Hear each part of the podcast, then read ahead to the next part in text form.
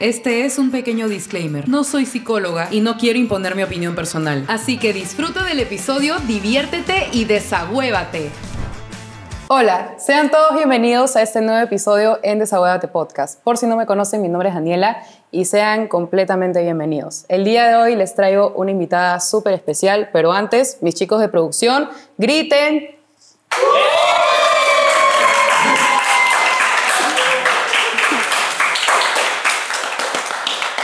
El día de hoy también les traemos público, así que ya saben, si quieren estar más enterados de cómo pueden venir a ver los episodios de Desahuévate Podcast en vivo, vayan a nuestro Instagram y síganos. Pero bueno, como les comentaba, he traído una invitada súper especial, así que voy a dejar que ella misma se presente.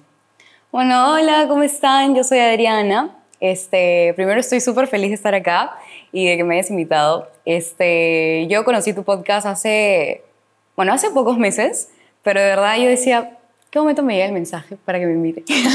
este, y nada, yo conozco a Dani por, por mi hermana también. A ver, me tenía que presentar yo, ¿no? Sí. Bueno, yo soy actriz, cantante y bueno, me gusta decir que soy artista, pero me gusta más eh, cantar, estoy eh, en la música, en la actuación y por ahí que el, el baile lo, lo estoy retomando este año. Pero nada, estoy muy feliz de estar acá. Ay, gracias por aceptar la invitación, más bien, es un honor tenerte aquí. Te voy a hacer unas cuantas preguntas. La dinámica del podcast es tener una conversación genuina. Así que nada, vamos por la primera pregunta. ¿Quién es Adriana Campos hoy en día? Wow. bueno, creo que actualmente soy una persona libre. Estoy enfocada mucho en mi tranquilidad este año. Soy una persona que le gusta mucho eh, sentirse apasionada con las cosas que le gustan. Soy una persona eh, muy constante. Soy una persona muy cariñosa. Me gustan mucho los abrazos. Bueno, esas son como todas mis características, porque no quiero decir soy cantante y actriz, sino como las características que me envuelven también. Eso. Claro, no quieres centrarte en una sola palabra, como Claro. soy tal, sino Claro, soy ¿quién un es Adriana? conjunto. Si me gustan los abrazos, soy una abrazadora. Claro, depende del contexto. Claro, claro. Ahora la siguiente pregunta es, ¿quién era Adriana de niña? Bueno, yo de niña era como soy ahora, pero creo que no me limitaba tanto, tal vez eh, con mis emociones, era mucho más cariñosa que ahora, eh, pero no era tan extrovertida también. Siento que ahora soy más extrovertida de cuando era pequeña. Eh, también me gusta mucho el arte. Creo que ahí normalmente si tú tienes un talento en el futuro, lo descubres a esa edad, ya sea por cualquier cosa, sale por algún lugar. Claro. Entonces, creo que en mi infancia fue súper feliz, entonces yo me recuerdo como una niña feliz. Qué lindo. Sí. Me gustaría conocer un poco más sobre tu infancia y cómo descubriste que te gustaba la actuación, que te gustaba la música, el canto. Bueno, yo empecé, creo, mi papá tenía una banda cuando, bueno, sí es joven, cuando estaba joven, eh, tenía una banda de rock y desde siempre él siempre ha querido tener su música cerca, por eso tenemos un estudio a una cuadra de mi casa, un estudio de música. Qué increíble. Sí, y desde que yo soy pequeña no, no tengo idea de cómo empezó, pero tengo videos de que, de que soy muy chiquita cantando mi cumpleaños. Eh, ni siquiera sabía hablar, pero ya en- como entonaba, ¿no? Claro. Entonces mi papá decía, también le gustará la música como a mí. Entonces yo lo acompañaba a él porque yo de chiquita era muy unida a mi papá. Ahorita igual, pero antes era, me gustaba mucho estar con él. Entonces íbamos juntos. eh, en un momento mi papá quería hacer una canción infantil y me dijo a mí para que pusiera algunas, algunas palabras. Y desde ahí yo siempre le decía para ir, para ir, para ir. Y luego ya en el colegio ya supe porque me metí al coro, me metí a, a todas esas cosas que ven, yo estaba. Claro. El día del maestro, Arena, canta. Día de no sé qué, canta. Entonces yo siempre me conocía en el colegio como la chica que, que cantaba. Pero nunca lo llevé a nada más hasta que mi papá me dijo, ¿quieres que te haga tu primera canción? Entonces ahí hicimos una canción muy chistosa que se llama Mariposa. Una de las mari- pero era una canción que yo había compuesto cuando me regalaron mi primer ukelele. Ya. ¿Y ahí cuántos años este, tenías? Ahí tenía nueve, ocho, por ahí. Y me lo regalaron y como los ukeleles son más chiquitos, Porque a mí siempre me hubiera gustado tocar la guitarra primero, pero mi papá dijo, no alcanzas porque es así, ¿no? Y mi papá me enseñó lo que sabía, pero me dijo, mejor es un ukelele para que empieces. Es importante lo, lo del ukelele porque ahí empecé a como a componer mis propias canciones o intentarlo, ¿no? Porque igual en el ukelele hay, hay pocas notas al inicio. Entonces cuando aprendí a tocar, como empecé por ahí a escribir mis propias letras en notas, así. Y luego este, mi papá me compuso ¿no? la canción que yo había hecho, que obviamente no es tan elaborada y todo eso, pero ahí me di cuenta que es lindo el proceso de escribir una canción, componerla y luego que te la te pongan la instrumentación, en todo. Entonces yo creo que todo esto de la música nació con mi papá. Mi papá es como mi referente, ¿no? Claro. ¿Y tu papá a qué se dedica? Mi papá ahorita es productor musical. Él sí tiene varios clientes que quieren incursionarse en la música, entonces él los ayuda a orientar, orientar sus canciones o bien hacerles la instrumentación, a mezclar las canciones. Entonces, la verdad que siempre paramos ahí. Eh, cuando estoy como un poquito estresada del día, está una cuadra ese lugar que encima lo hemos decorado como nosotros queremos. Qué lindo. Entonces, todo está como acá que te dije que está súper callado, ahí también es tranquilo. Entonces, es que es un espacio súper cómodo, también que creciste con lo de la música, entonces ya todo se te hizo tan familiar que ahora también relacionas quizás el silencio que hay en el estudio, etcétera, como súper calmante para ti cuando estás en un momento estresante, quizás, ¿no? Claro, porque en los estudios tiene que haber mucho silencio a la hora que, que cantas y todo eso. Y de verdad que yo descubrí que yo no sabía que me, me, había importado la música desde hace tanto tiempo. Sabía que desde pequeña, pero tengo videos enana con mi papá cantando con la guitarra, que no sabía eh, pronunciar las palabras, pero como yo paraba con mi papá, yo cantaba cumpleaños feliz, pero con la palabra papi. Papi, ah. papi, papi. Entonces un montón de videos así toda chiquita. Entonces son muy preciados para mí esos videos, los guardo, los tengo ahí en mi computadora en un lugar muy especial. Qué lindo, qué lindo que hasta ahora guardes esos recuerdos con tanto cariño y que estén como que alineados, asociados a, tu papá, ¿no? Porque tu papá fue el que te incursionó más o menos en el mundo de la música. Ahora quisiera saber cómo empezaste en el mundo de la actuación, porque tú me comentas que desde chiquita te gustaba cantar y eso, pero la actuación en qué momento entró? Ya, todo tiene una explicación, porque como me gustaba cantar, descubrí lo que era el teatro musical. Claro. Que se podían hacer las dos cosas. Entonces, como el mayor referente que tiene un niño es el colegio, cuando yo estaba ahí vi que estaban haciendo las obras de teatro, ¿no? Entonces yo dije, bueno, no sé actuar, pero sé cantar. Entonces voy a ver si por ahí que me eligen, ¿no? Y me eligieron para una obra de esas eh, del colegio, no muy elaboradas y todo, pero yo ahí sentí como eso de que me gustaba estar en, el escenario. Entonces dije, eh, le dije a mi mamá, le dije, quiero meterme en algún taller de actuación, pero como era muy pequeña todavía, o sea, 8, 9, habían talleres como para muy niños y luego para 11, 12 años. Entonces yo estaba ahí como en el medio. Y descubrí un taller que no era, o sea, tan comercial, pero que era de una tía mía, que también eh, le gusta mucho el teatro y todo eso. Entonces le pasó el dato a mi mamá, fui y ahí me quedé cuatro años de mi vida. Me quedé mucho tiempo porque me encantaba ese lugar. Era para hacer eh, obras infantiles yo fui todos los personajes que te puedas imaginar. Campanita en Peter Pan, Merlina en los Locos Adams, Annie en Annie. Este, ¿qué más hice? Hice de ensamble también. sí, yo siento que ese grupo, así no haya sido muy conocido, el grupo siento que me abrió por ahí muchos conocimientos que yo no sabía, ¿no? Que en ese grupo, por lo mismo que te digo, que no era tan conocido, teníamos que vender nuestras propias entradas. Muchas veces eh, salíamos con nuestros vestuarios a pasear por la Comar, a vender, ¿no? Entonces descubrí ahí que era como el trabajo de que el teatro en el Perú es un poquito difícil, entonces vender las entradas y todo eso te ayuda como a reconocer un poco más tu esfuerzo eh, de hacer todo un trabajo desde cero, ¿no? E incluso a veces teníamos que pintar nuestras propias utilerías y todo eso, y como ser bastante responsables. Entonces, sí, yo me quedé ahí bastante tiempo y me salí por, por pandemia, 2020. Wow. Y a todo esto, eh, ¿cuál ha sido como que la experiencia más bonita en el teatro? En el teatro, creo que las personas que yo conocí ahí tenían como mi misma edad, entonces yo ahí descubrí que habían como más niños de mi edad que también les gustaba lo mismo, porque en realidad la, bueno, más adelante podemos hablar de eso, pero la televisión hay como más adultos, ¿no? Como niños es cuando realmente hay un personaje para una niña o un niño. Y normalmente es el chistosito, ¿no? Que está ahí, qué tierno, ¿no? Pero no es el actor. O cuando hay nominaciones no se lo nomina el niño, o se lo nomina como actor revelación, ¿no? Exacto. Claro, entonces yo decía, ay, la televisión es de los grandes. Entonces cuando yo entré a ese teatro me sentí como acogida. Por eso me quedé tanto tiempo. Y... Pero sí es verdad que en ese grupo habían cositas un poco tóxicas que luego me di cuenta cuando era más grande, ¿no? Porque como te digo, a los niños nos cuidaban un montón, pero a los grandes por ahí que muchas veces, eh, como te digo, lo de vender las entradas y todo eso, al no ser tan formal, habían por ahí dinero que no sabía dónde se quedaba y cosas así, que como era niña no me daba cuenta, todo siempre lo ha manejado mi mamá.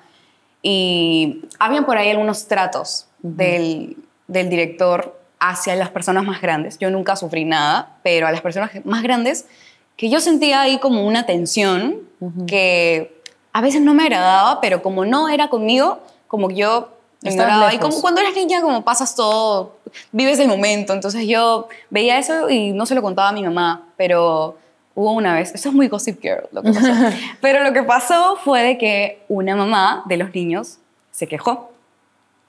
Y se quejó no solamente con el director, o como hiciste esto con mi hijo, que no, no me refiero a ese tipo de cosas, me refiero como a falta de respeto, como mucha presión en el grupo, de cosas como, ¿qué te puedo decir? Eh, se tienen que aprender esta coreografía, todos siendo niños de 8 o 9 años, eh, para mañana.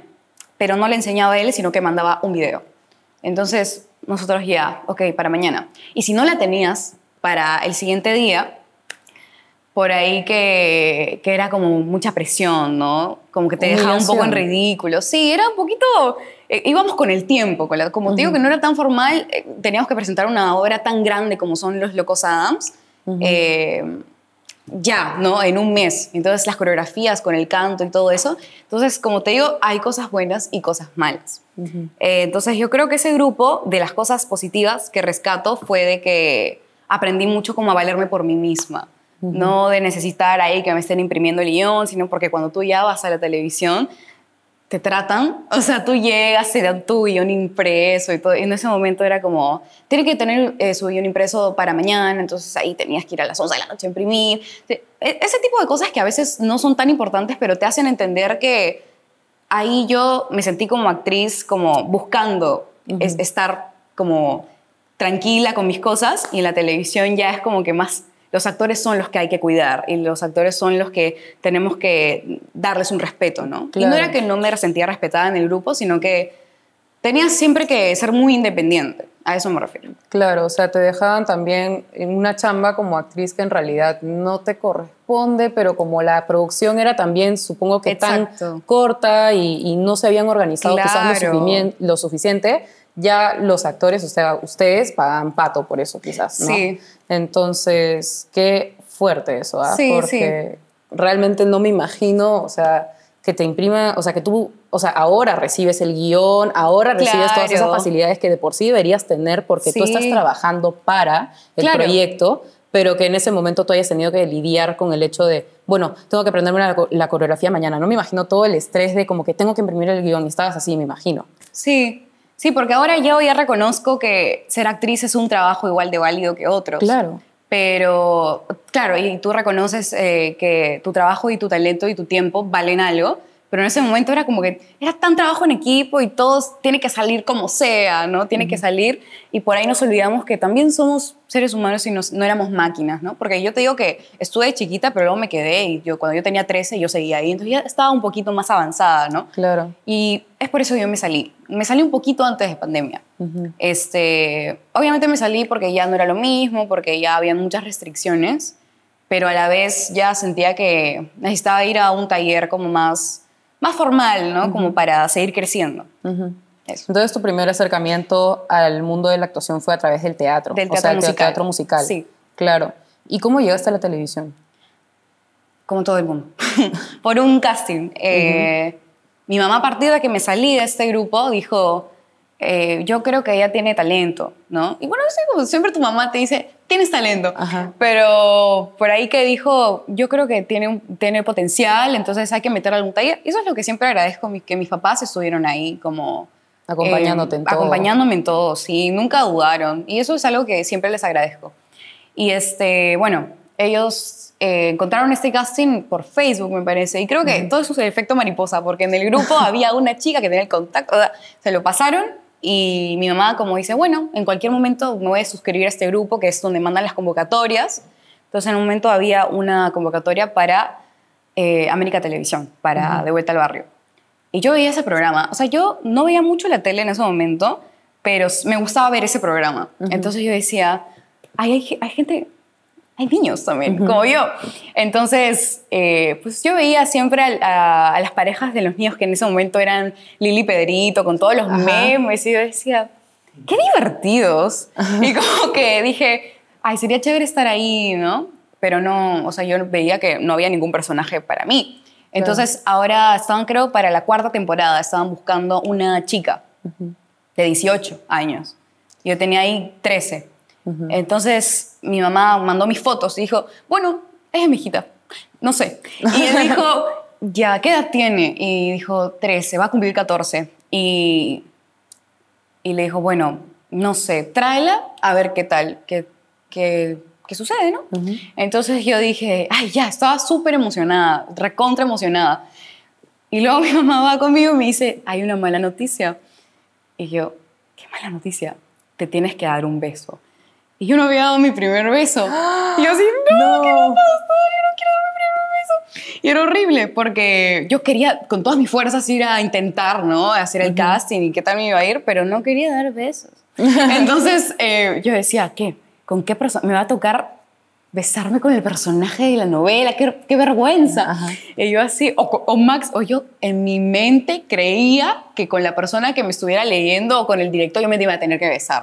Yo pensaba No. eso de chiquita, dije, ay, con un desconocido, aparte, si nu- nunca has dado un beso, le das un valor gigante. Claro. Entonces dije, ay, mamá, no sé. Me dijo, la vida es para los que se arriesgan. Así que ve, no. Ahora sé que no te pueden obligar en un casting a hacer eso. Esa es Claro. tu elección. Eso, por eso ya te deberían pagar si tú vas a Exacto. dar un beso. Y si eres mayor de edad, te lo preguntan. Pero si eres menor, no te pueden obligar por nada del mundo. Pero No. eso yo no lo sabía y mi mamá tampoco, porque no, No nunca habíamos eso. entrado en ningún mundo de la tele. Claro. Entonces yo dije, "Ah", me armé de valor y dije, ya, voy a ir. Obviamente no hubo beso. Y el chico me dijo, no, bueno, esta, esta es la parte del beso, esta lo omitimos, seguimos con lo siguiente. Y en ese momento, para él fue un minuto de eso, pero yo dije, ay, tu plantita. pero yo dije, ay, qué bueno. Entonces ya me sentí más, más confiada. Eh, lo que más me gustó creo que de ese primer casting fue de que grabaron el casting con una cámara ya de verdad, entonces tú veías tu cara como en una tele. Y yo decía, así me vería si me hubieran, si me eligieran para eso. Ya me emocioné más. Pero obviamente vas a primera vez al canal, ves el set de todas las... Es, es algo... Por primera vez te sientes como si estuvieras en Hollywood, así viendo las estrellas de la gente. Claro. Y yo, ay, yo acá me, acá me gustaría estar. Pero bueno, era obviamente 50% posibles y yo aparte todas eran gigantes. O sea, no eran gigantes, pero se notaba mayores que yo. Entonces, incluso me- una chica en la fila me dijo, ¿para qué personaje vas a estar? Y yo, ah, para este. No, porque ese es para chicas más grandes, tú eres una chivola. Así me dijo yo, ¿Qué? rayos. Entonces, este, le dicen a mi mamá una semana después que estoy preseleccionada, que eso es eh, como que ya estás entre las pocas y no lo podíamos, claro, en ese momento celebramos un montón, ya incluso por estar preseleccionada, porque era un acercamiento más y yo fui el triple de nerviosa al casting. Ajá. Y fui y estaban dos personas más conmigo. Y hicimos el casting juntas. Hicimos algo como que yo ya había visto antes, que por ejemplo, en el grupo de teatro que te comenté, cuando quedaban tres para el personaje, se hacía como un, como un reto de actores, algo así como para que quede el, el mejor, ¿no? El que mejor se supo su letra, el que mejor cantó. ¡Qué el que mejor- presión! demasiada presión. Entonces yo fui así, no, hola. Y como que me dijeron, ok, van a hacer esta escena las tres. Y me pareció muy interesante porque dijeron, las tres se tienen que complementar en la escena. Todas tienen que hablar, todas tienen que eh, participar y ninguna puede quedarse como sin hablar, ¿no? Entonces ya no era un duelo entre nosotras, sino un, hay que hacerlo bien juntas. Y que quede, la, que quede la mejor. Entonces nos pusimos a hacer las tres, las cosas. Una de esas chicas es Daniela Blaya, que es una que quedó más adelante y que es una de mis mejores amigas ahora. Y este, entonces hicimos la escena, todo, y justamente cayó que cada una hizo un tipo de personaje diferente. Por ejemplo, yo en ese momento como me fui la que hacía más chistes, ¿no? Por ahí le puse un poco de comedia a la escena. Otra era como que la cool, así como que, así, otra, era, no sé, como que nos complementamos súper bien. Viene el director y dice, las quiero a las tres. Y yo, ¿a las tres? ¿Pero qué? O sea, no entendía porque íbamos a hacer el mismo personaje las tres. O... Nunca nos lo explicó, me dijo, ya nosotros vemos eso, pero me gustan las tres, las tres tienen un personaje. Y yo así, como, así no lo podía creer, no lo podía creer. Y me fui ahí por el pasadizo, mis papás esperando, más nerviosos que yo, de seguro. como para consolarme si no había quedado. Claro. ¿No? Para, preparados para todo. Y le dije, quedamos las tres. Pero así casi sin aliento, quedamos las tres. y mis papás, ¿qué? ¿Cómo que las tres? Sí, quedamos las tres. Y todos los papás ahí juntos, ¿no? Los dos papás, los tres papás diferentes. Quedaron las tres. Quedaron las tres. Y todos, todas emocionadas, ¿no? Entonces vino el de vestuario a decir, quiero que vengan a la prueba de vestuario. Y lo raro fue que en la prueba de vestuario solo me encontré a Daniela. No sé qué habrá pasado con la otra chica. Creo que incluso vino más adelante a grabar una escena, pero ya como de extra. No sé qué habrá pasado. Pero quedamos las dos. Entonces así entré al casting, digo, a, la novela. Estoy hablando un montón, ¿no? No, pero esa es la idea. Esa es la idea. Sí. es que es una... es, Ay, es un recuerdo. Y este, ah, bueno, entonces lo último que pasó fue de que cuando yo empecé a grabar, vino pandemia. Y yo dije, ¿en serio? O sea, esto llegó en un momento en donde yo lo quería mucho y eso, o sea, como que se había tumbado, o sea, se había, ya no estaba, ¿no? Porque dije, no se puede ni salir a la calle, ¿cómo voy a ir a grabar una novela? Claro. Entonces, veo una historia de una actriz que, estaba, que se estaba haciendo su prueba y estaba en el canal de la televisión. Y dije, ah, ¿será que ya se arrepintieron o algo así? Y luego me llaman para que me vaya a hacer la prueba. La primera prueba que me hice fue para entrar a la novela, ¿no? Que me dieron un hisopo a la nariz. Y este, ay, horrible, era horrible hacerte eso. No sé, te picaba el cerebro. Es horrible. Horroroso.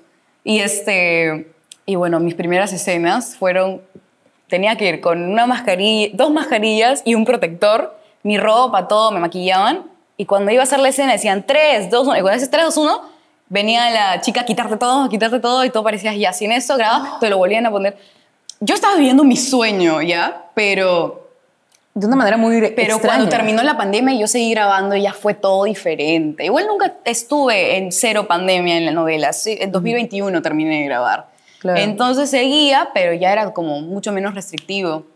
Y también el, el canal recibía también algunas cosas de, oye, ¿por qué ellos pueden grabar si está, si está todo el estado de emergencia? Y es el momento en donde, por diversas razones, no por solo esa, cambian la época de la novela. Porque la novela, su sello era que estaba basada en los 70. ¿70, 80? ¿O es de esos? Este, Está en, los tiempos 70, los 70 y teníamos que solucionarlo de una forma, cambiaron a actual la novela. Entonces ahora todos podíamos usar mascarillas. Entonces usamos, usábamos mascarillas en el set. A veces eh, hacíamos esto de que íbamos a tener una escena, entonces nos la quitábamos para hablar con la persona. Pero sí, igual yo la pasé increíble toda esa época, pero sí recuerdo que en el inicio era un poco incómodo, ¿no? Claro, raro sobre en todo. En el momento para mí era natural, pero ahora lo pienso, ah, grabar con tantas cosas encima, encima del calor, horrible. Pero bueno, eso es todo. Increíble. ¿Y tuviste alguna experiencia que te marcó durante las grabaciones? O sea, cuando estabas grabando de vuelta al barrio, ¿hubo algo que te ocurrió que te hizo como cambiar, quizás algo que te impactó? Sí, eh, volverte conocida en redes sociales creo que es lo que marcó un antes y después en mi vida, por, no porque sea lo más genial del mundo, sino porque es un cambio fuerte. Porque creo que todo resultó, yo crecí muy rápido en redes sociales. Yo ahora veo a otras personas que empiezan a crecer y yo, no, no es por creerme la gran cosa, pero yo crecí rapidísimo. O sea, yo un, un día tenía, yo de chiquita, o sea, cuando ese momento tenía 500 seguidores por ahí y, y al siguiente día tenía 10k al siguiente día que había salido mi primer capítulo.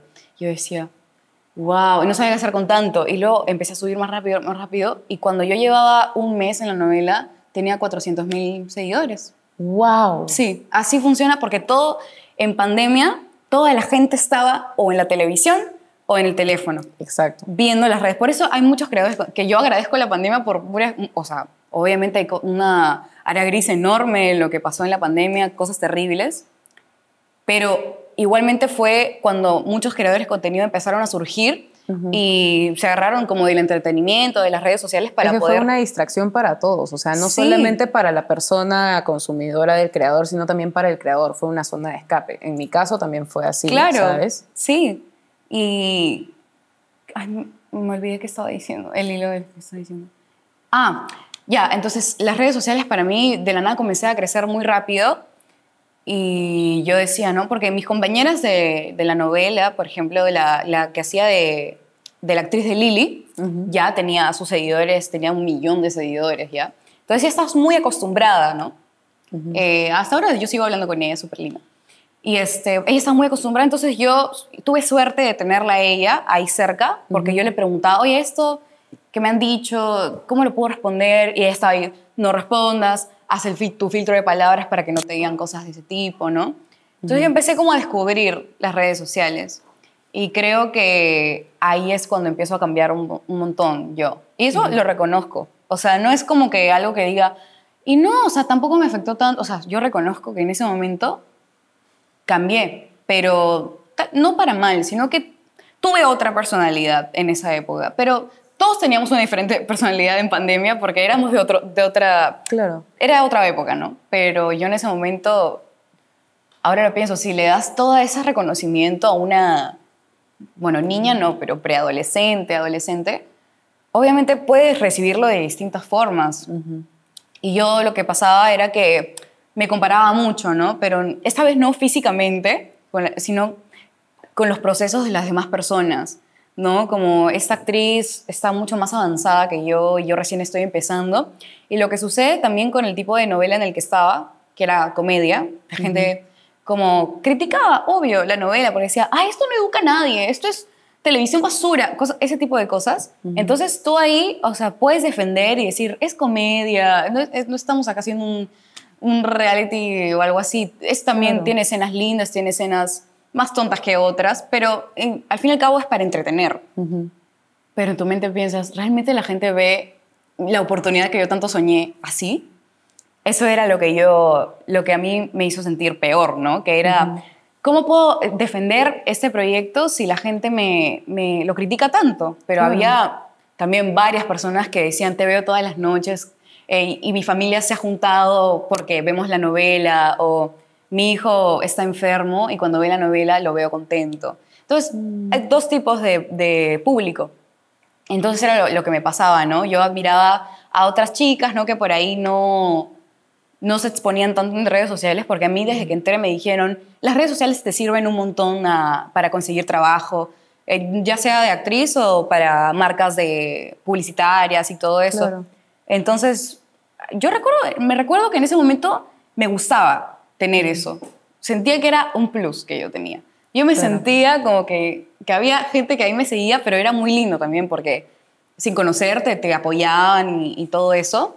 Pero uno tiende también a cambiar mucho su personalidad cuando estás en redes sociales.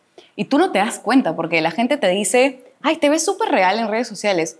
Entonces, ay, la gente piensa que soy real. Tengo que verme lo más real posible.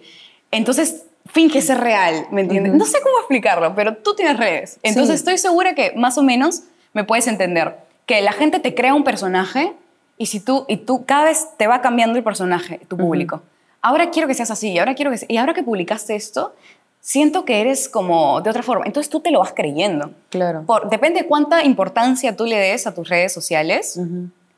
eh, o sea, van amoldando tu personalidad. Exacto, y sobre todo como adolescente, o sea, tú cómo ibas a recibir esos comentarios, iba a ser como que, ok, tengo que actuar como otra persona para agradarle a los demás, porque si no, no les agrado, y esto tiene que ver con mi trabajo, entonces tenías mucha presión encima siendo bastante, bastante menor, ¿sabes? O sea, como que toda la presión de las redes sociales, me dijiste que un día tenías 500 seguidores y la nada 10 mil, es un paso abismal porque ya no es solo como que es mi perfil de Instagram, ahora es tú, o sea, tienes una cierta responsabilidad. Ahora es mi revista, ahora todo el mundo, sí. Exacto. Ahora me gustaría saber si tuviste algún momento complicado al grabar en televisión, si el ambiente te gustó, ¿cómo fue? Sí, o sea, el ambiente era súper lindo, o sea, creo que como ya era una novela que se estaba haciendo por bastante tiempo, eh, ya los actores se conocían entre ellos y eran como súper amables. O sea, nunca me llevé una mala experiencia con ningún actor. Eh, una mala experiencia.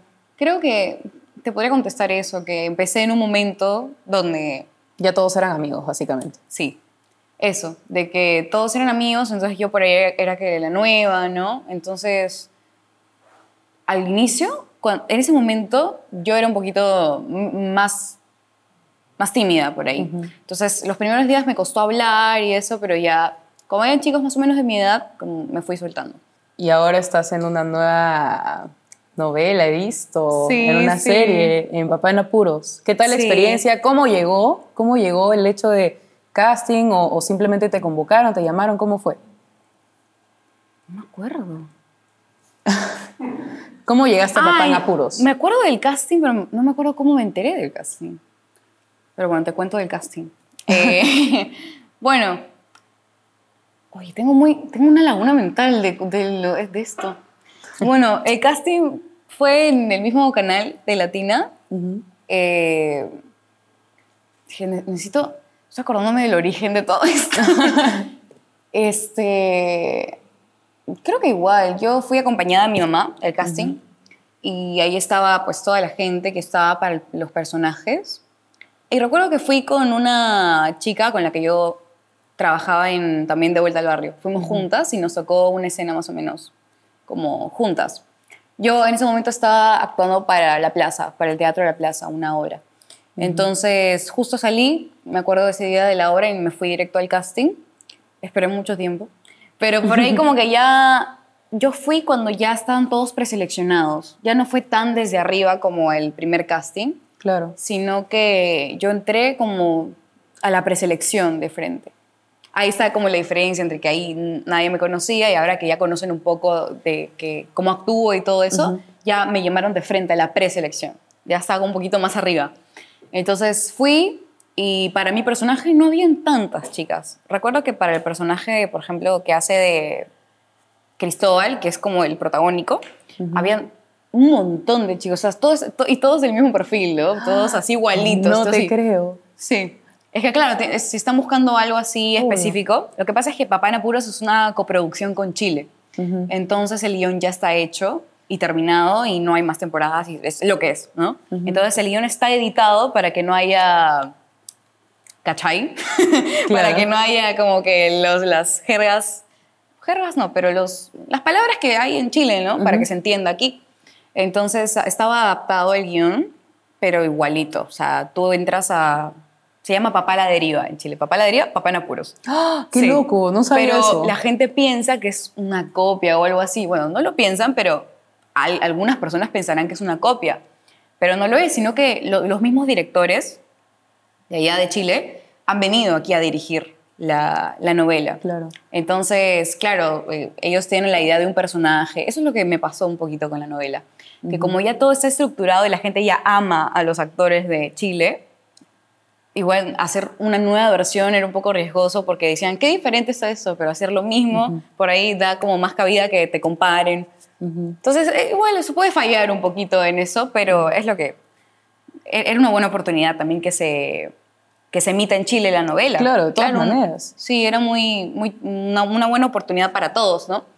Entonces ya, voy al casting, habían tres chicas aparte de mí, del personaje de, de Bárbara. Y cuando yo leí el guion, me pareció muy chistoso porque era una chica súper desubicada, así como, bueno, súper creída, superficial, la típica, ¿no? La típica antagonista graciosa también. No es una antagonista villana, sino que es tan torpe que te da risa. Entonces, yo dije, qué gracioso. Nunca me había tocado hacer comedia. Porque cuando tú ves al mi, mi, personaje, no es que sea comedia, pero es tan desubicada que da, eso, está sin filtro, que las cosas que dice son, son chistosas. Claro. Entonces yo fui con ese, esa construcción, más o menos. Una chica por ahí que está un poquito desubicada, pero a la vez tiene un buen corazón y es cero, malvada también. Claro. Entonces yo fui y lo hice justo con el que sí quedó, eh, con el que estoy actuando ahorita, que es José Miguel, que lo amamos. Este, entonces lo hicimos juntos y ahí nos conocimos. Igual él es un poquito bastante mayor. Ay, se puede decir. Bueno, no, no, yo como voy a cumplir 18 en cuatro meses. Y claro, yo dije, qué raro la diferencia de edad. Pero bueno, eh, estaban buscando un personaje un poquito más mayor eh, para el, el, personaje de Cristóbal. Y más que se pareciera también un poquito al protagonista de Chile. Con el mismo perfil, un galán de telenovela, ¿no? Entonces hicimos el casting, fue muy gracioso, hicimos dos escenas diferentes y luego justo el director que estaba casteando, porque el mismo director ya de la novela, había uno peruano y chileno, entonces el peruano estaba ahí como casteando todos. Y era el que había trabajado conmigo en De Vuelta al Barrio. Y creo que él tuvo un poquito de influencia porque dijo, me habrá recomendado. Yo dije, ah, tú me recomendaste. Entonces estuvimos conversando y todo eso, ya me vio mucho más grande, ¿no? Porque cuando yo era ahí, yo cambié mucho, he cambiado mucho desde que claro, 2020 hasta ahora en 2021. Sí, sí, he cambiado bastante físicamente también. Entonces eh, ya me vio, o sea, un personaje que tenía 19 años. Yo cuando hice De Vuelta al Barrio hice un personaje de 12, 13. Entonces ya cuando fui a hacer un personaje de 19 años dije, ay, esto es más serio. Claro. Y ahora sí habían besos, muchos besos. Entonces ya veo la diferencia, ¿no? Que yo fui al casting paniqueada porque iba a haber un beso y ahora tengo que tener muchos. Eh, pero sí, bueno, el casting yo sentí, sentí eso como de que me sentí confiada, no tan confiada, pero sentí que había practicado bastante mi texto, mi escena, y fui como con el personaje muy en la mano. O sea, yo le había dado muchas vueltas y todo eso, entonces yo ya fui como, no probé en el casting, sino que fui a hacer lo que había ensayado. Entonces me sentía más tranquila. Y yo, yo sentía que si me, me, daban ese personaje lo iba a hacer bien. Yo está, ese tipo de confianza me refiero. Entonces ya me dijeron que había quedado y empecé a grabar a la semana siguiente que me, que me habían dicho. Qué increíble. Me da curiosidad. ¿Cuántas horas son de grabación? O sea, creo que depende de las escenas, eh, pero también otra pregunta es, ¿cuánto tiempo después salen los episodios que grabas? Por ejemplo, si ah, hoy te toca grabar un episodio, ¿cuánto tiempo pasa cuando sale ya en la televisión? Ese es un tema así diferente porque en el otro canal creo que graban más al momento. O sea, hay capítulos que los grabas, por ejemplo, un martes y salen el viernes. Ya que salen rápido, como van saliendo, como va, como va. Y por eso pueden inventar guion. Si este personaje tuvo más acogida que otros, le inventan más guion. Lo que no puede pasar con esto, porque esto ya está escrito. Entonces es como es. Nosotros empezamos a grabar. Eh, ¿Cuándo empezamos? En junio, más o menos en junio. Y la novela salió ahorita hace tres meses, algo así. Y este y la verdad lo que pasó fue que nosotros grabamos un montón y cuando terminamos de grabar, más o menos, o sea, nosotros grabamos los últimos capítulos grabándolos, no emitiéndose, ya se empezó a emitir la novela. Entonces nosotros terminamos de grabar y se emitió la novela. Entonces, cuando nosotros decíamos, ya acá, acá es mi último día de grabación, ya terminamos, salió una noticia gigante de, se cancela la novela de Papá en Apuros, fracaso total. Y yo así, ¿qué? Y era que la gente pensaba que habíamos terminado de grabar, que ya no íbamos a grabar más, porque la gente está acostumbrada a que grabas algún día y sale tal día. Nosotros habíamos grabado toda la novela y se emitió. Eso, era el tiempo, no era en tiempo real, cero tiempo real. Y este, entonces por eso la gente pensó, y nosotros, no, no se, va, no se va a cancelar, solamente que ha terminado nuestro último día de grabación, de rodaje, no de que se va a emitir, acaba de empezar. Entonces eso, sí, nosotros grabamos toda la novela y recién se emitió. ¿Y los horarios? ¿Cuánto tiempo es? O sea... O sea, del día, ¿te refieres? O sea, ah, por ejemplo, ¿cuántas horas? Así. Bueno, normalmente lo que se hace es se hace un plan de grabación, que esa, ese trabajo no se lo... Yo digo, ¿cómo hacen esto? Si somos tantos actores con tiempos diferentes y encima yo he tenido que pedir permiso para 8000 cosas. ¿Cómo así se organizan para que se puedan grabar encima las escenas que son en grupos? Una cosa dificilísima. Y bueno, lo que se hace es hacer un plan de grabación, entonces tal día te mandan tu citación, ¿no? A mí me llegaba más o menos en la noche y lo, lo tenía que grabar pasado mañana, ¿no? Ya para que al menos me aprenda un poquito las escenas, que a veces eran bastantes, porque al inicio yo empecé grabando, máximo grababa cuatro por día, que era, era tranquilo. ¿Y cuánto tiempo es, más o menos? Eh, es que es depende de las escenas que te den. Si me te dan Claro. cuatro escenas, y también depende de los huecos que tengas. Porque tú puedes grabar una escena, tener una escena, dos escenas, perdón. Puedes tener dos escenas, pero la primera, que es la primera del plan, y luego todos tus compañeros graban y te toca la última. y tú en ese ¡Hala! tiempo tampoco te puedes ir. Porque Tienes que esperar. Tienes que esperar porque no... O sea, hay gente que se va, pero cuando ya hay mucho tiempo, ¿no? Si más o menos tienes una escena y faltan cinco o seis para tu escena, igual es poco tiempo, porque pueden, no sé, puede pasar algo, se puede adelantar algo y tú tienes que estar ahí sentada. Y tú dices, ay, qué chévere, te pagan por estar en un sillón. Pero es horrible, porque tú vas con toda la energía y te toca la última escena, tú estás sentada en un sillón diciendo, ¿cuándo, Diosito? ¿Cuándo voy a seguir grabando? Entonces ya te enfrías y todo eso. Entonces eso era lo que pasaba, porque somos varios actores en el elenco. Claro. Y hay días en donde me tocaba grabar 13 escenas, 13. Porque está, y yo decía, hasta ahora no lo entiendo, ¿no? no ni siquiera estábamos contra el tiempo. Ajá.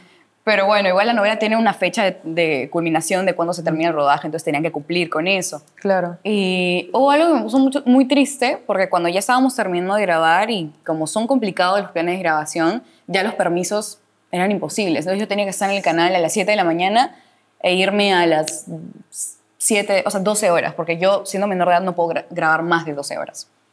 Wow. Sí. Entonces 12 horas yo grababa y bueno, nunca se pasaban de eso al menos. Eso, eso lo respetaban. Eh, pero nunca sentí eso de que me estuvieran dando más de lo que yo podía, este, ¿cómo se diría? No me sentí como que me estaban explotando o algo No. así. Sentí que eran 13 escenas, entonces tú no era que te ibas a descansar a tu casa, sino que tenías 13 el siguiente día. Entonces tenías que ir a tu casa a practicar las 13 escenas para mañana estar bien. Claro. Y habían días en donde yo tenía que ir al colegio el día siguiente. Wow. Tenía que ir al colegio y en mis descansos ojear alguna escena, pero la verdad que, que no me vea el director, pero yo en el carro, la mitad de las escenas me las veía en mi casa con un ojo cerrado y las otras en el carro, de camino, ya al canal. Entonces, yo, lo que yo creo que más rescato de Papá No Puro fue la rapidez con la que, o sea, yo iba y si tú me decías que tenía una escena nueva, que pasaba a veces, oye, mm, vamos a grabar esta nueva, toma, y me daban un papel así con esto impreso, yo me la aprendía, salía a hacerla. Como que me lanzaba más y era como, ya tenía mi personaje tan a la mano, había grabado tanto que ya estaba como súper pilas. Claro. Y sé que hay gente que no funciona así, porque a muchos compañeros míos era como, si tú me das una nueva escena y yo no me la aprendí, yo no la voy a grabar porque eso es una falta de respeto. No, porque hay tipos de opiniones. Pero yo soy muy abierta, así, si puedo adelantar algo, me van a tocar menos escenas en otro momento, entonces prefiero adelantar eso si tengo la energía, ¿no? Ahí estábamos mucho como, era todo planeado, pero también muchas veces la gente cancelaba, como éramos, no cancelaban, pero como éramos varios en el elenco, pasaban cosas. Ahí estaba la chiquita que es Bianca, que tiene 10 años, se ve más chiquita de lo que es, pero tiene 10, y no sé, ella se, se, se estresaba a veces en el set. Entonces teníamos, obviamente eran súper respetuosos la producción, paraban todo para que ella se sintiera tranquila, este, hacían que descanse, porque igual es una niña que Claro. está trabajando.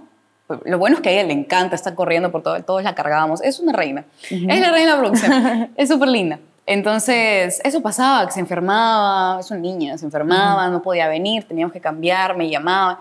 Entonces, era como así, un poquito estresante eso, pero valió la pena al final porque igual es una de las primeras producciones ficción que se graba en, en, 4, en 4K.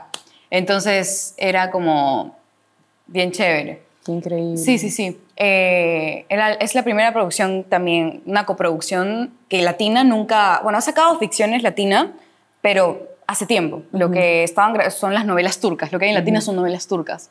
Entonces, ahora dijeron como una novela de la nada en, en el Canal 2. Entonces, fue un poquito el marketing que le pusimos, fue diferente a estar bueno, no plan de comparar canales, pero creo que el rating que tiene otros canales a, a comparación de Latina es diferente porque tienen más llegada a otros lugares y porque la gente no está acostumbrada a ver novelas en Latina. Claro. Entonces, sí, tuvimos que meterle un montón de empeño a la, a la... Pero ni siquiera era obligado. Estábamos... Habíamos trabajado tan duro que era como, como que no lo va a ver nadie. Entonces era Claro. como, hicimos todo, hacíamos historia juntos.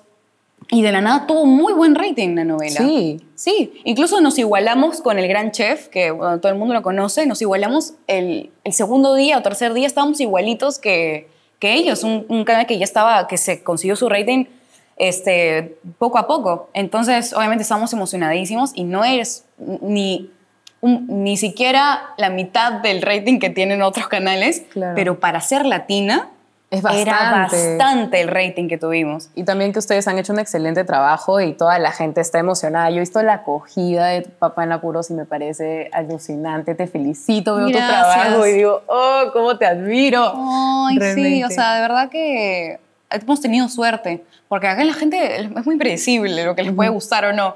Pero yo creo que Papá no Puro es, un- es una novela fresca, o sea, que se ven los paisajes de Perú lindos, aparte está muy bien grabada, con mucha calidad. Este, algo chistoso que pasó a inicios es que yo digo que Papá en Apuros es la novela más como que no es que no, no sea profesional las otras cosas en donde he estado, pero la más minuciosa, siempre todo perfecto. Oye, se grabó eso y tenías un pellejito en el labio, un pellejito en el labio, se vuelve a grabar toda la escena porque tiene que estar impecable todo. Entonces tenían eso. Increíble. Al tercer capítulo sale una actriz con el celular al revés. en la novela sale, pero eso es culpa pues no es culpa de nadie, ¿no? Pero por ahí Pero el no que editó, el que, es de todos, desde ella hasta el editor, y es un error. Y lo que pasó, el marketing que hicimos nosotros, en, bueno, nosotros no, el equipo de marketing de Latina, fue que estaba muy de moda el, el- el audio de mi primera chamba. Entonces pusieron No. ese- y se burlaron ellos mismos, de ellos mismos. Y la gente, ¡qué crack! Se burlaron de ellos mismos. Es como una psicología inversa, ¿no? En vez de, papá era puros. O esa gente El que sale error, chismes. ¿sabes? Error garrafal. No sé, Ajá. nosotros mi primera chamba. así. Entonces fue el único error, obviamente, que hemos tenido durante la novela, pero ese error como que hicimos algo, sacamos algo, ¿no? De eso. Claro. Y Nosotros algo incluso hicimos que- nuestro TikTok diciendo, hola, ¿cómo estás? Una conversación entonces con el teléfono al revés, ¿no? Como alimentando el marketing. Hasta que el director dijo, ya, tampoco hagan tanta cháchara con esto. Pero a la gente le gustó que nos hayamos reído de eso, ¿no? Claro, Una anécdota. ahí. Increíble. Sí. Ahora me gustaría, esto es una pregunta chismosa, de hecho. Tú me has dicho que has tenido que dar muchos besos en, en escenas como que en televisión, ¿sabes? Yo sé que tú tienes En esta enamorado. novela. Ajá, pero yo sé que tú tienes enamorado. ¿Cómo asumió eso? ah? Este, es que él, él también es actor. Entonces, creo que es un poquito, le, le da el 50% de facilidad a eso porque él sabe que tú no lo estás haciendo porque quieres. Ajá. pero a la vez también quieres que salga bien porque es tu trabajo. Ujú. Entonces está como eso. O sea, él también tuvo que hacer una obra de teatro en donde tenía que besarse una chica y todo, y yo lo fui a ver y yo lo aplaudí, ¿no? Porque entiendo. Pero a veces lo que sucede ahora es que mi enamorado sigue a la página de Latina y Latina... Como son tan buenos con el marketing, ponen todas las escenas de beso, las ponen, le ponen un reel gigante y mi novio, ok, ok, lo tiene que pasar, ¿no? Y me dice, hoy me salió en primer plano tu chape. Y yo, perdón, Ay. yo no lo publiqué. Entonces, este, hace poco pasó que yo colaboré con un reel de beso, ¿no? Porque es también como para ayudar, ¿no? A, a- a la cuenta. Entonces ahí sí fue como compartirlo, o sea, que salga ya, pero compartirlo. Entonces, ese fue un- un- una cosita que tuvimos ahí, ¿no? Pero también, debe ser- o sea, se tiene que entender que también hay un, hay un marketing que tú puedes hacer, ¿no? Porque a veces sí está como ese debate de la ficción y la realidad, pero a veces, por ejemplo, cuando tú haces TikTok sobre tu personaje, por ejemplo, mi personaje se llama Bárbara, y yo pongo Bárbara cuando le dicen tal cosa, y hago un audio chistoso de eso. Entonces la gente, no es que se crea que soy Bárbara, pero ven que estoy ahí me gusta ser el personaje, que no lo soy, pero me gusta el personaje y lo defiendo. Entonces la gente se va encariñando más con tu personaje. Claro. Eso es lo que a mí yo suelo hacer, ¿no? Este, ese es mi marketing, por ejemplo, con mi personaje. Entonces yo reposté esa escena porque sí, ¿no? Entonces ahí sí, pero ¿por qué la pusiste? Que no. Y yo, y al final entendimos que estuvo bien, pero que tenemos que llegar a acuerdos, ¿no? Si te cuento cuando es si te, cuan- si te cuento cuando tengo la escena o no te cuento. Él también está en la universidad ahorita en Nueva York, que estudia teatro musical. Wow. Y tiene que tener muchos dúos de canciones en donde al final hay un beso o durante hay un beso o incluso otras cosas, ¿no? Como una escena por ahí que es sexual, pero no, no de verdad, sino hacer el acting, todo Claro. eso. Y él me manda las escenas y yo las veo y es como... Te tiembla el ojito. Sí, o sea, obviamente se lo celebro porque es su, es su trabajo y todo Ajá. eso, pero sí es difícil. Quien te diga que no, es un poquito difícil porque así tú sepas que la persona está actuando, es el hecho que haya pasado. y Claro. es raro, a veces es Y raro. también te llevan una relación a distancia, porque eso es lo que me hace entender, ¿no? Más sí, o un menos. poquito. No, no está en distancia porque el papá de mi enamorado es piloto. Ah. Entonces él puede. tenemos una relación a di- distancia, pero nos vemos una vez al mes. Ah, genial. O que sea, tú digas, a ti te gustaría ver a tu enamorado todos los días. Claro. Pero comparado con una relación a distancia donde tres meses y no sabes si lo vas a ver, yo sé con seguridad que cada mes lo puedo ver.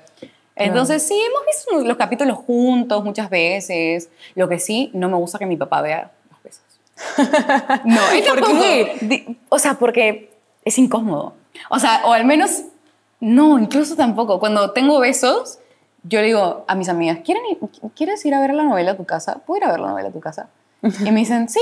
Lo que pasa es que mis amigas también ven la novela con sus Claro. mamás y su familia. Entonces Increíble. vamos y hacemos como si fuera un date así, tipo compramos canchita y vemos las cosas, ¿no? Ajá. Entonces yo digo, podemos hacer eso hoy porque tengo un beso y no quiero ver el beso al lado de mi papá porque me da vergüenza.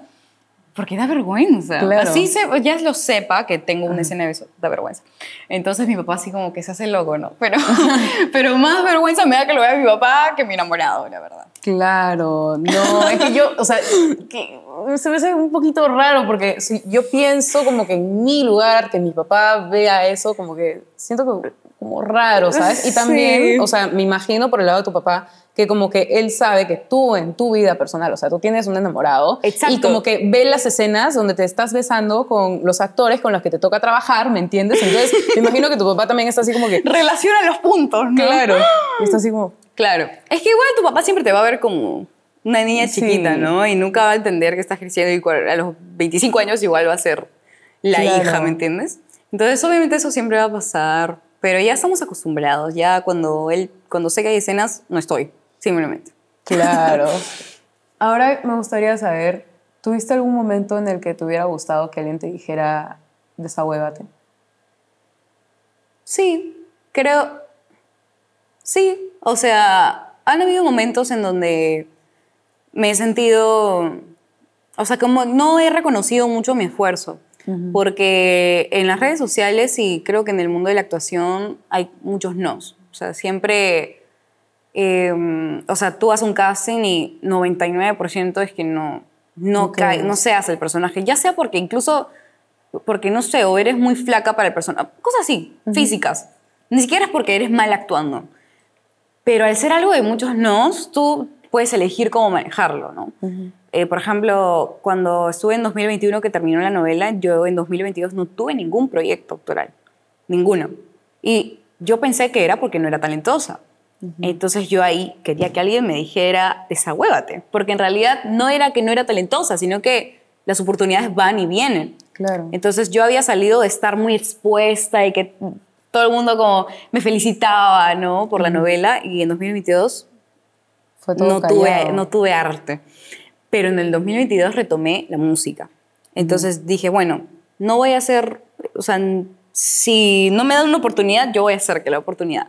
Como llegue a mí, entonces empecé con la música, empezamos a sacar videoclips y todo eso. A mí me encantó tu última canción. ¿Cuál? Esto, ah, se me fue el nombre. La Pero última, es- Pero es, ¿cuál la, o sea, me acuerdo que hubo un videoclip, esto, ah, estuvo Simón también. Sí. Creo que esa... Sí, esa- sí, esa- la última, la Ajá. última. Se llama Cambias de color. Sí, Esa. Sí, me encantó el videoclip, está Sí, preciosa y la sí, canción sí. está hermosa. Ah, yo lo llamé a Simón porque baila súper lindo. Y también a, a la que estaba ahí. Alexandra. Sí, a ella, ella también baila.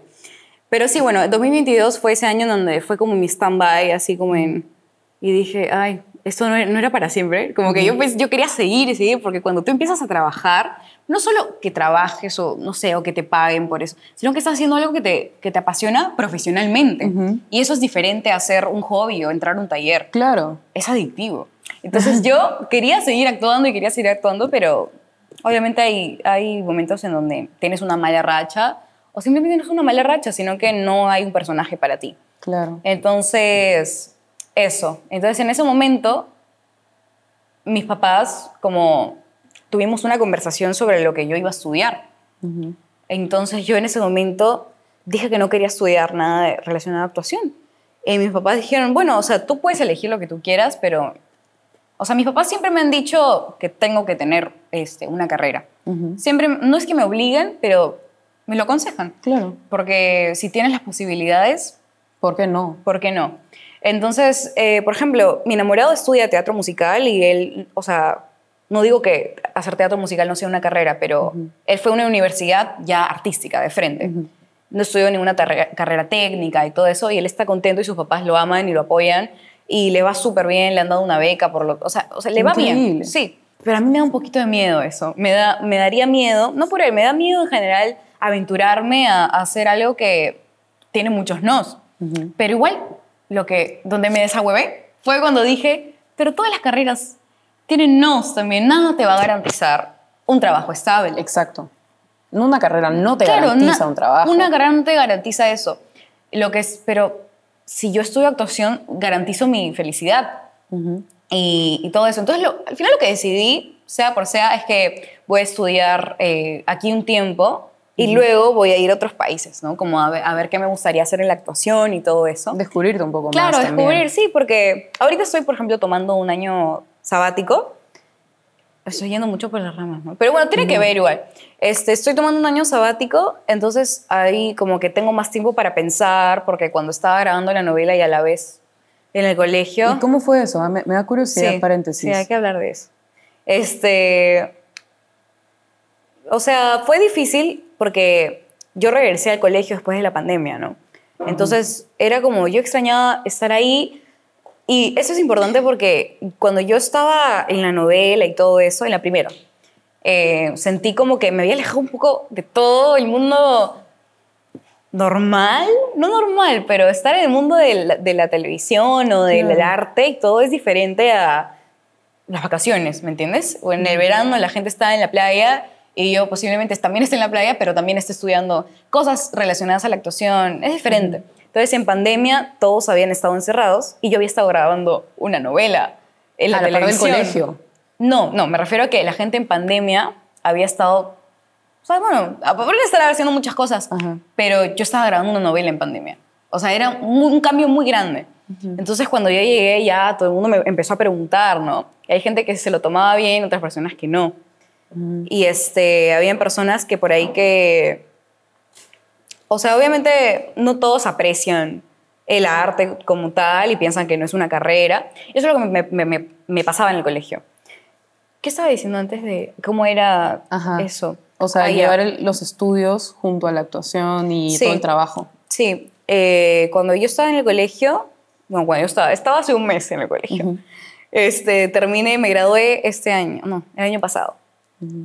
Y este, y la verdad no fue un alivio exactamente, pero sentí que ya, no, yo me sentía más parte de, de mi carrera, como más que de parte del colegio, y eso no era que no me gustara estudiar. No es eso, porque la gente piensa que la gente que, estudia, que hace arte no estudia y que es hueca y todo eso. Entonces, eso era lo que más predominaba en mí en el colegio, que yo tenía mis amigas, mis amigas son las mejores, o sea, son ellas no cuentan de lo que estoy contando. Hablo de la gente que estaban más cerca de mí, ¿no? De mi salón, que no necesariamente eran mis mejores amigos, pero eran la gente con la que yo paraba, ¿no? Porque para Claro. esto mis amigas del colegio se habían ido a estudiar a otros lugares. Este, entonces me quedé como un poquito a renovar mi grupo de amigos cuando regresé al colegio. Y la verdad que la pasé bien. En cuarto de secundaria la pasé súper. Y en quinto ya empezaron como un poquito... eh, que todo el mundo está decidiendo qué hacer, por ahí que cambiaste de amigos, por ahí que no cambiaste de amigos, pero la gente está como un poquito más grande, ¿no? Claro. O sea, igual 17 años queda, es, pero me refiero a que la gente ya ahí madura un poquito más. Entonces, lo que yo sentía era que no me sentía ni parte del colegio ni parte del- de mi carrera, entonces era como que juntaba las cosas y muchas veces habían cosas que yo quería hacer, por ejemplo, como ir a un, un, un workshop de baile, por ejemplo. Y obviamente era en la mañana y yo no podía porque tenía que estar en el colegio. Entonces, no era que no me gustara estudiar, pero sentía que me quitaba un tiempo que yo quería invertir en otras cosas. Claro. Y no, eso no es que se afloja o algo así, No, para nada. sino que yo quería invertir mi tiempo en cosas que realmente me apasionaban y no siento que el colegio no sea importante, pero siento que por ahí el colegio todos somos muy iguales. Claro, pero es que también estabas tratando de manejar un montón de cosas al mismo tiempo, porque Sí. no solamente era el colegio y el trabajo, sino también tu vida personal, o sea, Sí. dónde quedaban tus amistades, etcétera, ¿no? Sí. O sea, era tratar de llevar un balance y de alguna manera considero, por, o sea, desde mi punto de vista, que quizás sí fue un alivio que hayas, digamos, finalizado la etapa del colegio, pero al mismo tiempo quizás no hubo tanto disfrute del colegio porque ya habías encontrado algo que te encantaba, ¿me entiendes? O sea, Claro. como que ya tenías algo definido y tú decías, bueno, esto me apasiona, esto me encanta, y sí, o sea, de todas maneras quiero quedarme acá o quiero invertirlo quizás en más arte, en distintas Sí. cosas, ¿sabes? Claro, porque no era que yo quería estar fuera del colegio, sino que quería, sentía que podía estar invirtiendo mi tiempo en hacer otro tipo de cosas. Y sin embargo yo me esforzaba en el colegio. Era buena en cursos eh, de letras, era buena en comunicaciones y todas esas cosas. Me encantaba redactar cuentos, estuve en la narración de cuentos. Me encantaban ese tipo de cosas como más artísticas. Eh, fui asistente de dirección en la obra de, de teatro que se hizo en el colegio. Entonces, ese ese- esos momentos yo los disfrutaba un montón. Porque hacer eso en el colegio era otro feeling, ¿no? Era como la gente ya sabía que yo tenía cierta experiencia, entonces esos momentos eran lindos. Pero por ahí en matemáticas no era tan buena. Yo. Pucha, creo que toda mi plata se me fue en clases, eh, clases este, particulares. Ah, sí, yo. Ay, venía el profesor todos los días a mi casa y yo seguía sin entender, pero los exámenes los in- lo intentaba. eh, pero por ahí lo que sentía la vibra en el colegio, como que si no estudiabas algo así como economía, y- eras un cero a la izquierda. exacto. Y yo, a mí me daba vergüenza contestar cuando me preguntaban qué quieres estudiar, porque todos decían cosas socialmente aceptables. Y no es que no sea aceptable, tampoco me estoy haciendo un mundo, pero Claro. igual, na- o sea, cuando yo fui a mi graduación, yo dije que quería estudiar comunicaciones, pero en realidad quería decir artes escénicas, pero dije comunicaciones porque es algo que también me interesa, pero la verdad que nadie había puesto artes escénicas en... O sea, yo vi todas las carreras, ¿no? Empecé a ver y yo era la única que iba a poner artes escénicas. Entonces, como que ahí me dio un poquito de esto y como aún me estaba decidiendo entre las comunicaciones y artes escénicas, dije comunicaciones. Pero aún estoy como en esas, entre decidir que si quiero hacer una, una carrera artística o estudiar comunicación audiovisual con cine o... Estoy Claro. decidiendo. Qué lindo, qué lindo que de todas formas ahorita estés dedicándote tiempo porque es lo más importante, ¿no? Porque tanto trabajo y al mismo tiempo estudios, me imagino que también la música y un montón de cosas que te encantan hacer, pero al mismo tiempo tienes responsabilidades que cumplir, ya te está quizás un poco sofocando y quizás no te está permitiendo quizás visualizarte un poco más allá como cuál es el futuro que me depara y qué es lo que quiero construir para este. ¿No? Y hablando de futuro, ¿qué proyectos tienes para este año? Me da curiosidad. Bueno, este año de verdad quiero intentar, eh, bueno, no intentar, lo voy a hacer, voy a prestarle mucha más atención a la música. Eh, este año queremos intentar por ahí que la, alguna canción mía suene en, en Chile, en la novela. Esto estamos intentando, porque tampoco es tan fácil. Eh, la carrera de música es incluso creo que más difícil que la actuación, porque la música no es solamente que saques canciones lindas, sino que tengas como una identidad como artista. Son muchas cosas. Yo creo que la música es algo que he postergado, no porque no me guste, sino porque lo veo como en una valla un poquito muy alta, porque sabes qué? que cuando tú haces, tienes seguidores en redes o eres, por decirlo, influencer, la gente, cuando sacas una canción o algo, la gente piensa, ay, ya todo el mundo quiere ser cantante. Y yo, yo siempre he querido ser, pero no le puedes hacer entender, uy, no le puedes hacer entender a cada persona que tú siempre cantaste o que tú siempre te apasionaste por la música, cuando no tiene sentido. Entonces yo Exacto. dije, me quedo esperando a que la gente entienda que yo sí quiero cantar de verdad y que no quiero hacer porque puedo hacer un videoclip, ¿me entiendes? O hago que les guste mi música de verdad.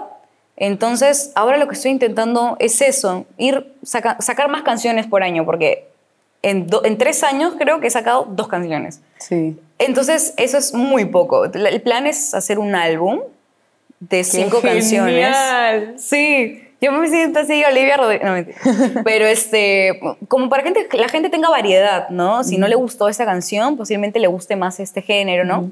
Este, entonces, eso es lo que vamos a intentar. Por ahí que los videos musicales también tengan un toque especial. Claro. Porque como digo, eh, ajá, porque ser eh, cantante y ser artista también, no sé si, bueno, esta cantante es o sea, un, un ejemplo muy, muy opuesto, pero por ejemplo, la cantante esta de Argentina, Emilia Mernes, por ejemplo, ella tiene sus canciones de reggaetón y todo eso, pero ella en entrevistas cuenta que no es su género favorito, que es, le gustan más las versiones acústicas de sus canciones, pero ella lo hace porque sabe que Pega. le puede funcionar. Entonces, ese es el dilema de, to- de todos los artistas. ¿Hago algo que pegue o hago algo que me identifique?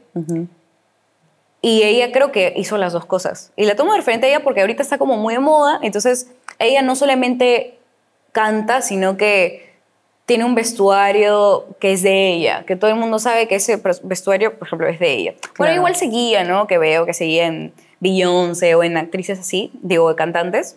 Pero ella ha creado un, un estilo, ¿no? Sus álbumes tienen ciertos colores. Hablo de eso, como de crear un, un, por- Un como tu podcast que tiene eh, eh, el color morado, por ejemplo, y esas animaciones, como eh, siento que cada cosa tiene que tener un, algo especial. Entonces eso es lo que estoy en busca este año, como de mi sello especial, eh, qué vestuario me gustaría usar siempre ya en los videoclips. Y aún creo que tengo 17 y tengo un montón de camino aún por recorrer, pero yo lo que sí creo es que si tú vas a hacer las dos cosas, si vas a ser actriz y también cantante, como Dana Paola, por ejemplo, que ella es muy buena actriz y es una increíble cantante y ha salido en Élite, pero también estuvo en Broadway en una obra que se llama Wicked y fue la protagonista. O sea, así. Entonces hay muchos ejemplos de actrices y cantantes que son exitosas. Entonces, Tú puedes hacer ambas cosas. claro, a mí me gustaría hacer ambas cosas sin que la gente piense que el que mucho abarca, poco aprieta. Entonces Claro. creo que es un año te dedicas o 100% te dedicas a la música o mejor no lo haces porque tiene que Requiere ser al atención. 100%. Requiere mucha atención y mucha constancia. Y también mucha motivación y aceptación a la derrota, porque una canción, o sea, yo por ejemplo, voy a ser honesta, en mis publicaciones eh, regulares tengo mucho alcance, yo siento, en mis redes sociales, pero cuando hago canciones, publicarlas en YouTube no es lo mismo, porque en YouTube ya Es otra ha plataforma. bajado. Ujú. Sí, ya la gente ve más TikTok, ¿no? Que, pero como publico una canción en TikTok, que podría, ¿no? Porque ya se Sí. puede grabar 10 minutos, pero Trends. las, claro, trends, ¿no? Entonces, como mis canciones no son de reggaetón, por ahí que hacer trends es un poquito más difícil, pero ahí se tiene que ver la forma. Y yo admiro mucho a los artistas o a los cantantes que han dejado un poquito de lado también su, su, ¿cómo se diría? Como lo que les gusta hacer y todo, por decir, primero voy a intentarla pegando y luego, y yo siento que lo juzgan un montón, decir, ¿por qué haces lo mismo que todo el mundo? Porque así la gente me va a conocer. Y Exacto. luego de eso, cuando ya me quieran, esté ahí, ya puedo tener un público Sí, y más, cualquier cosa más que- orgánico. Claro, y cualquier, cosa, que sacas que- ya la gente está... Claro, cualquier cosa que yo saque, ya a la gente le, le va a agradar porque ya le gusta mi voz. Ya no necesariamente el tipo de música, ya les gusta mi voz, entonces ahí se va probando. Por, por eso digo que es más complejo, creo, creo el mundo de la, de, de la música que, que la actuación. Porque los dos son muy predecibles, pero creo que ser cantante también requiere mucho de como de tener tu propia tu propio sello. Claro, Sí. increíble. Entonces este año quieres dedicarle a la música y también ver qué proyectos salen con, con la actuación. A lo mejor ya tienes ahí algunos previstos o quizás no. Todavía no. Todavía no, pero... O sea, bueno, sí, pero no son seguros. Claro. Entonces voy a esperar, pero mientras tanto, tengo mucho tiempo para dedicarle a la música. Qué increíble, de verdad. ah, estoy muy feliz como que haber escuchado un montón de preguntas que tenía que hacerte y te las hice y estoy muy feliz. Pero ahora esta es la pregunta final, de hecho. Eh, ¿Con qué te quedas este episodio? Me quedo con que cuando tú piensas acerca de tus épocas pasadas, no es lo mismo cuando hablas de ellas. Es diferente. Siento que este, este episodio me ha dado, bueno, en, realidad no, es mi primera vez en un podcast. ¡Ay, qué privilegio! Eh, sí, sí, sí. De primera vez y la he pasado increíble. Pero siento que eh, al hablar de eso, pues se me vienen ideas que no recordaba incluso, cosas que no recordaba que he recordado ahora. Entonces al hablarlas, como que me he dado cuenta que he madurado mucho. Me he dado cuenta que... Has crecido un montón. Claro, me he dado cuenta que he madurado y que también estar en el mundo del arte te ayuda a incluso ser mejor con la, palabra, porque yo antes no sabía pronunciar cosas y ahora me siento que me puedo comunicar mucho mejor. Entonces, creo que con lo que me quedo es con eso, de cómo he cambiado, cómo una experiencia fue más o menos similar a una, pero completamente diferente, porque yo era una persona diferente y de las amistades también que he dejado atrás porque he estado en etapas diferentes. Me he dado cuenta que he estado en muchas etapas diferentes, pero que de cada una tengo algo que rescatar. Y vas a seguir construyendo tu camino y te van a llegar más experiencias, más amistades. Esperemos. Nada, qué increíble conocerte un poco más. Gracias por haber invitado, haber haber aceptado la invitación, me trabé. Esto, pero nada, hemos concluido con el episodio. Me gustaría que dijeras tus redes sociales para concluir, cómo te pueden encontrar. Bueno, me pueden encontrar en las redes sociales, en Instagram como arroba adriana-campos Salazar y en TikTok Adriana Campos Salazar, todo junto y en minúscula. No tengo más, no tengo Twitter, no tengo nada más. ¿No tienes ninguna red social más? No, nada. Qué loco. Ah, bueno, y en YouTube también como Adriana CS, adriana.cs.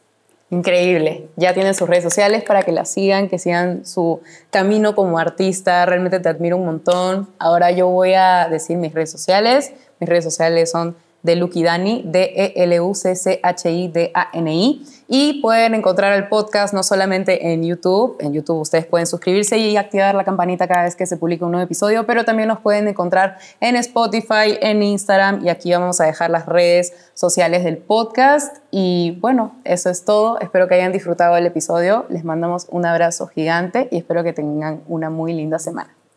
Chao.